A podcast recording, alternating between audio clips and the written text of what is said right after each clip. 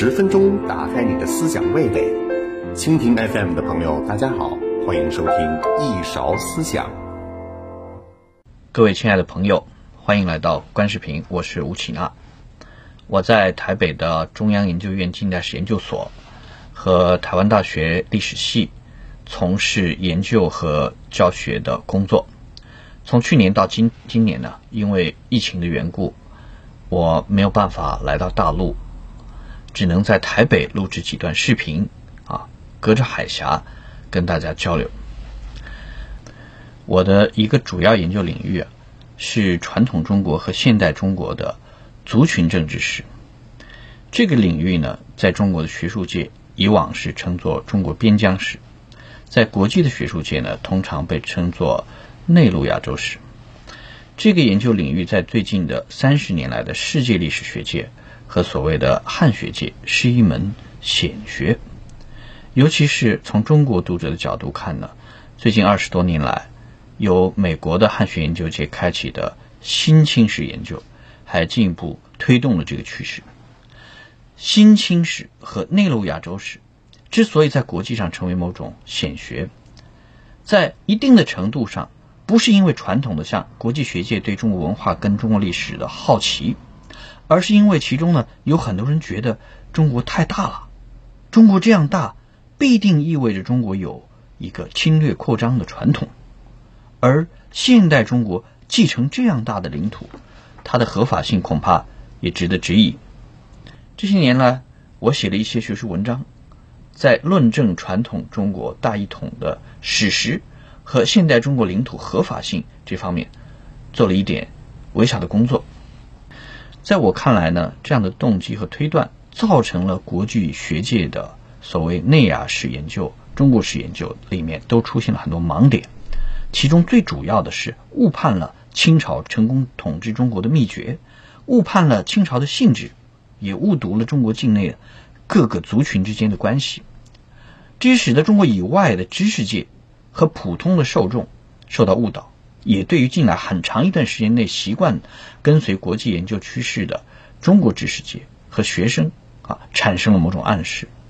那些本来就抱着汉民族主义偏见的人呢，这一类跟事实差异很大的想法。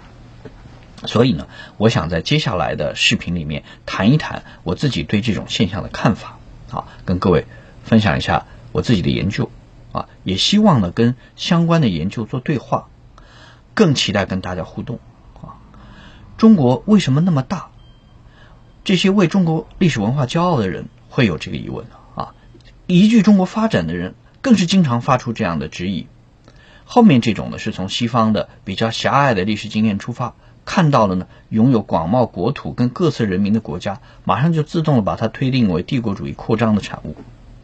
在这里呢，我们更必须注意到一件重要的事情，就是当西方和日本的政界在问起中国为什么那么大，中国人为什么那么多这两个问题的时候，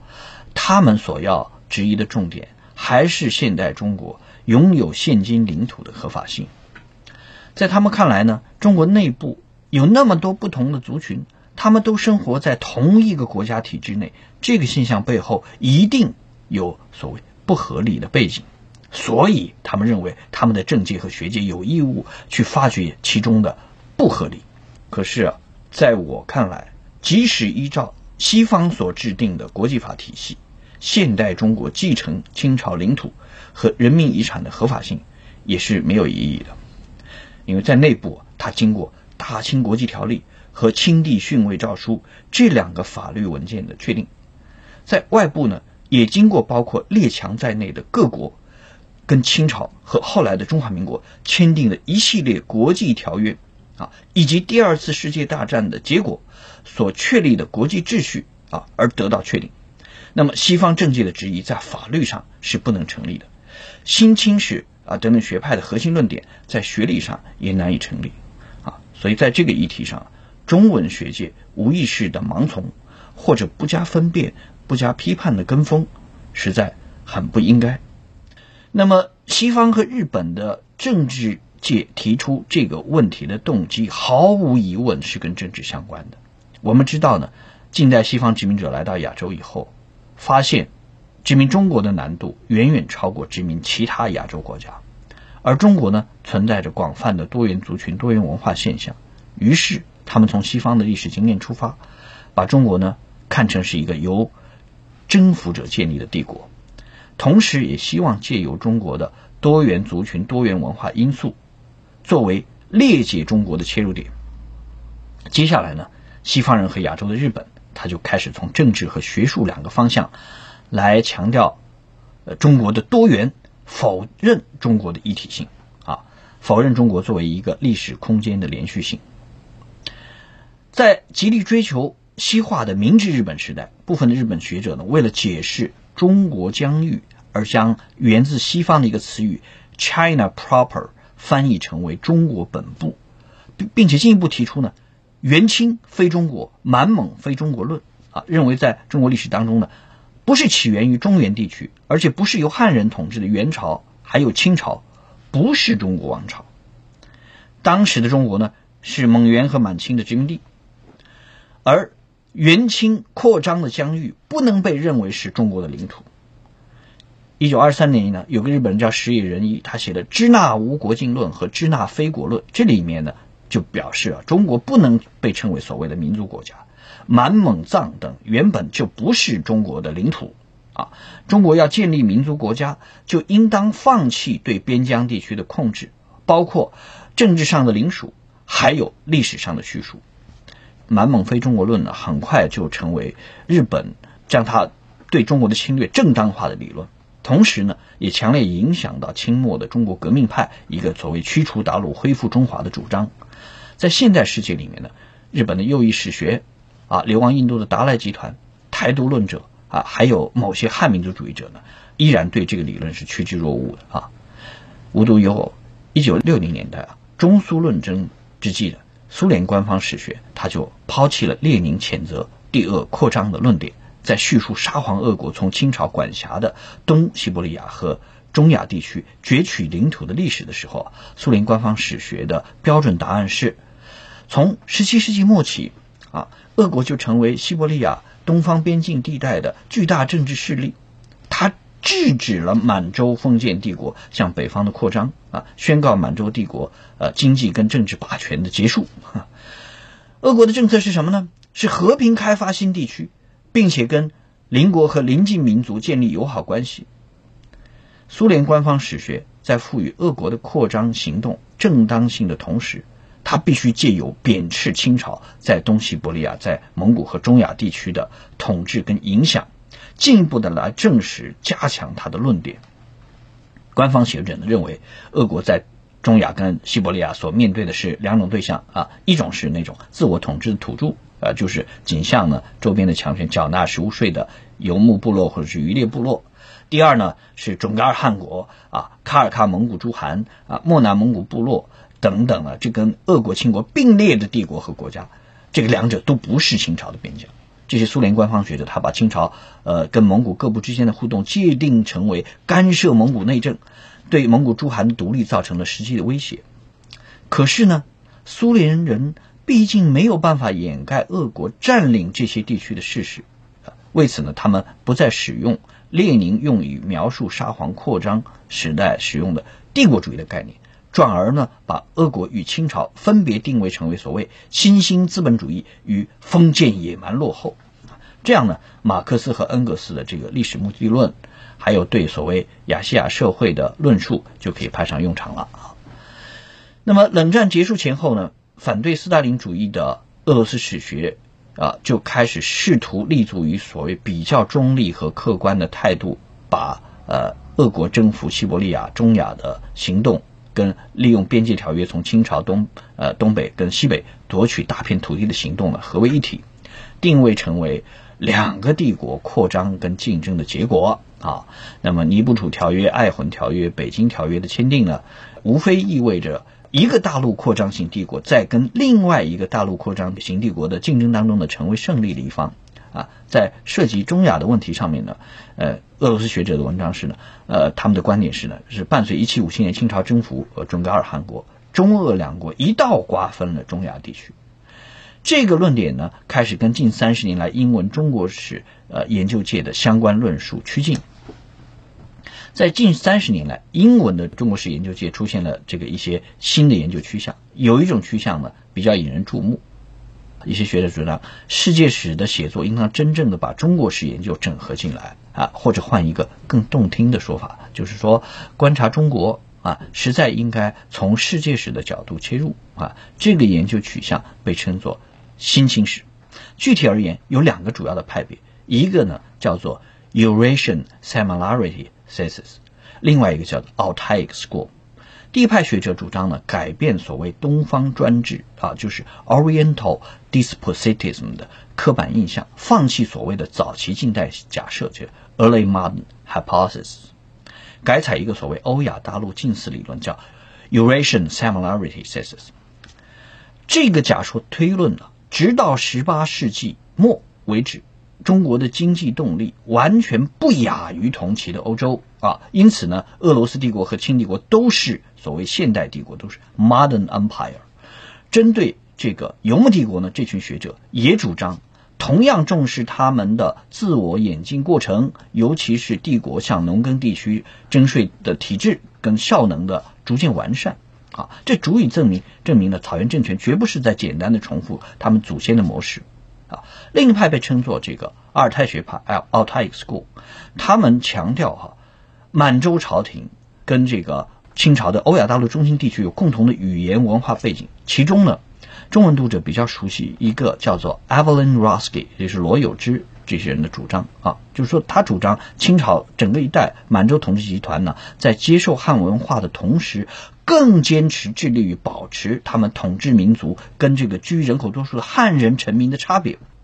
这个满洲精英的这个边疆思维、国防思维跟汉人王朝存存在根本的差异。满洲式的殖民主义在蒙古、新疆和西藏的实施呢，面临跟其他殖民帝国，比如说奥斯曼啊、莫卧儿跟俄国相似的这个控制、扩张啊、合法性税收等等问题。啊，事实证明啊，这个跟所谓中国民族主义史学的论述不同啊，就是说中国既不是西方帝国主义的独特受害者，也不是呢它的漫长官僚文化传统的独特受害者。那么整体来说呢，欧亚大陆相似理论跟阿尔泰学派，他们只是分别的从社会经济结构和统治精英两个不同的角度来切入。前面那个呢是检视帝国的核心，后面这种呢是专注于帝国的边疆。他们两者最终都是殊途同归，都是推论出呢，在结合欧亚大陆中心价值跟这个农耕地区儒家文化以后，清帝国的战略文化演变成为足堪跟十七世世纪世界最前卫的政治文化啊相呃拮抗的体系，并且直接导致了帝国向大陆中心的扩张啊。那么，西方读者对这个的理解就是说，清帝国跟奥斯曼土耳其还有沙皇的俄罗斯帝国一样，都是属于早期的近代领土扩张型帝国啊。正如呢，俄国把西伯利亚和中亚作为它的殖民地一样，清帝国呢也把蒙古草原、天山南北和青藏高原呢当做中国的殖民地，对这些地区进行了军事征服跟政治军事镇压。而中华民国跟中华人民共和国从来都没有固固有领土啊，而成为殖民遗产的继承者。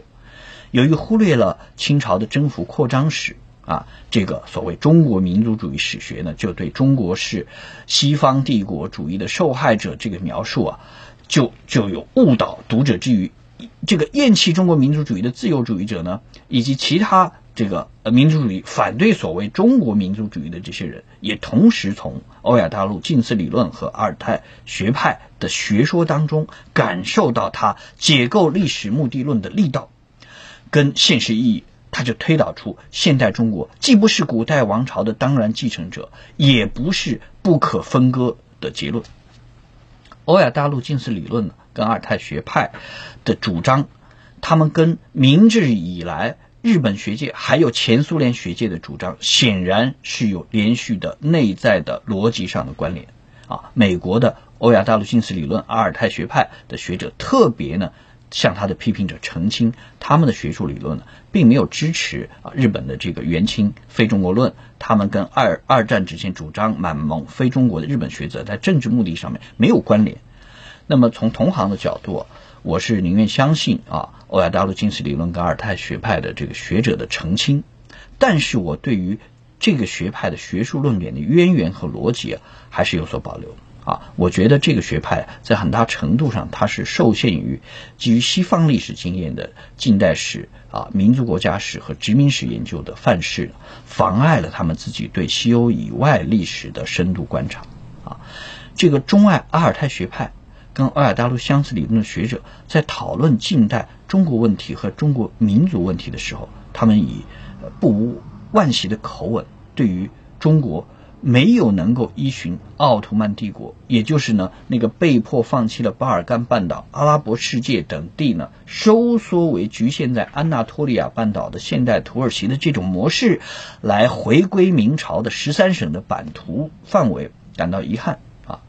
这个例子呢，我想可以作为阿尔泰学派跟欧亚大陆相似论在立论动机方面的一种佐证。那在接下来的这个两讲里呢，我会从自己的研究出发，针对中国疆域和人口规模究竟是怎么形成的。啊，清朝统治呢，包含中原农业区域区域跟内陆干旱区域在内的整个中国，它的政治思维跟政治设计，还有近代中国跟元明清三代之间的制度和政治文化的关联，中国历史的近代转型，还有中华民族的建构这几个方面的问题呢，跟各位朋友来分享。啊，我想有的朋友可能会问我，西方和日本关注内陆亚洲史。啊，在学术动机以外呢，也有政治动机。那么，